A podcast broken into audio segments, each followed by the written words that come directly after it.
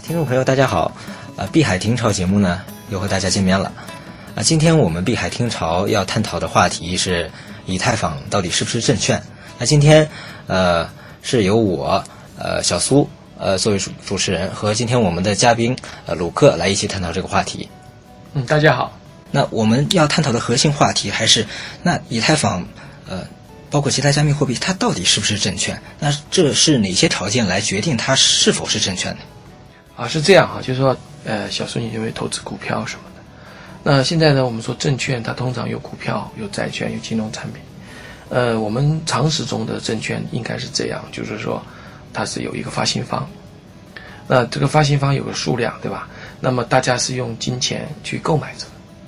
那么当时呢，它发行的过程中，它会有宣传，啊，让你去这个去购买，承诺你将来会有回报。比如说债券就是这样，那股票发行也是一样，就是说你投资我的这个企业呢，将来我们企业会给你分红啊、利息、股息之类的。那显然这个以太坊呢，嗯，不不不同于这个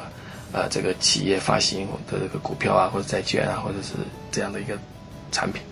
第一个呢，它呃是去中心化的，它第一次融资是是用以太坊，是用这个比特币。那比特币呢，在当时也好，包括现在，其实它不管政府怎么样去定义它，没有把它定义成为货币，或者说定义成为钱。那就是说，它的基础并不是来自于钱啊，这是第一点。那么它不是来自钱，它就不能定义为呃这个以太坊定义为证券。第二个，它总量它是呃是没有限定的。我们刚才讲过，就是股票也好，债券也好，它一定有个数量。那显然，这个以太坊到现在为止，它的这个这个基金会的这个负责人也说它。不控制以太坊的数量，啊，那么这个基金会不控制这个供应，这个就跟我们所谓的这个发行发起人也好，这个它就不一样了，跟我们现在股票是不一样的。那么第三个呢，也就是也是最重要的一个，就是我们所说所谓的股票呢，它一定是有承诺一个回报啊，有清算的，有一个会计这个审核什么的。那么但是以太坊它却没有这些啊，它不不承诺你有这个。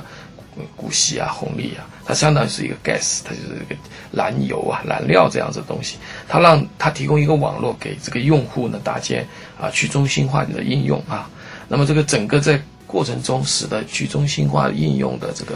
呃普及开来，使得它有价值。所以说，本身来讲，它跟传统的这个金融行业的证券天天壤之别。啊，我们之所以说它是证券，就是说有可能看到它有呃，也是有价格的波涨，呃，这个这个涨跌，或者是有人去利用它去融资这样子，所以就会去觉得好像有点证券的意思，事实上并不一样。